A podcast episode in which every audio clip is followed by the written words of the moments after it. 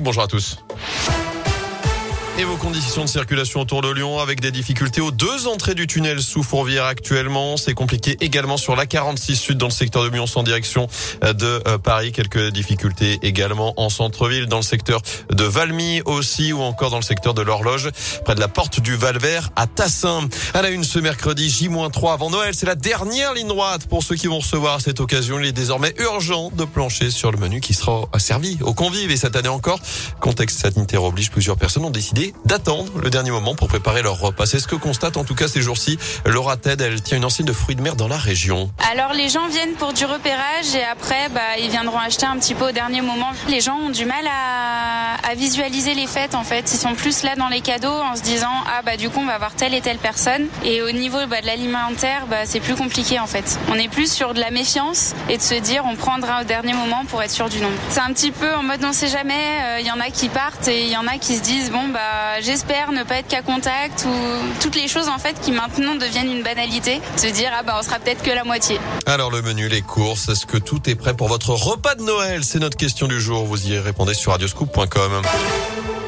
Dans l'actu également, vos enfants peuvent désormais se faire vacciner. Olivier Véran l'a confirmé ce matin. La vaccination des 5-11 ans est ouverte à tous à partir d'aujourd'hui. Les injections se feront dans 350 centres en France, mais aussi dans les cabinets de médecins de ville et en pharmacie. Il suffit de l'accord de l'un des deux parents. Il faudra aussi qu'un parent soit présent physiquement. Vaccination qui n'est pas obligatoire. Notez aussi que la campagne de rappel ne sera pas étendue pour l'instant aux ados de 12 à 17 ans. Enfin, le variant Omicron sera majoritaire en France entre Noël et le Nouvel An. Selon le ministre de la Santé, on devrait atteindre, voire dépasser les 100 000 cas de Covid par jour d'ici la fin du mois. À retenir à Lyon cette agression à coup de couteau à la Croix-Rousse. Les pompiers sont intervenus vers 9h30 ce matin rue des Pierres Plantées dans le 4e arrondissement. Un jeune homme a été pris en charge en urgence absolue. D'après BFM, la victime serait un mineur isolé de 17 ans. Un suspect aurait été interpellé, placé en garde à vue. On ne connaît pas le mobile de son geste. Une enquête est ouverte pour tentative d'homicide volontaire par arme blanche. Dans la région, un maire renvoyé devant la justice, le maire de Saint-Just en Chevalet près de Rouen dans la Loire est poursuivi pour dénonciation calomnieuse et conduite en état d'ivresse. Il avait déposé plainte le 5 décembre à sa sortie des urgences, affirmant avoir été blessé lors d'une altercation avec un groupe de jeunes dans sa commune. Agression qui aurait en fait été inventée alors qu'il était en état d'ébriété. Version que conteste son avocat. Son client sera jugé en mai prochain.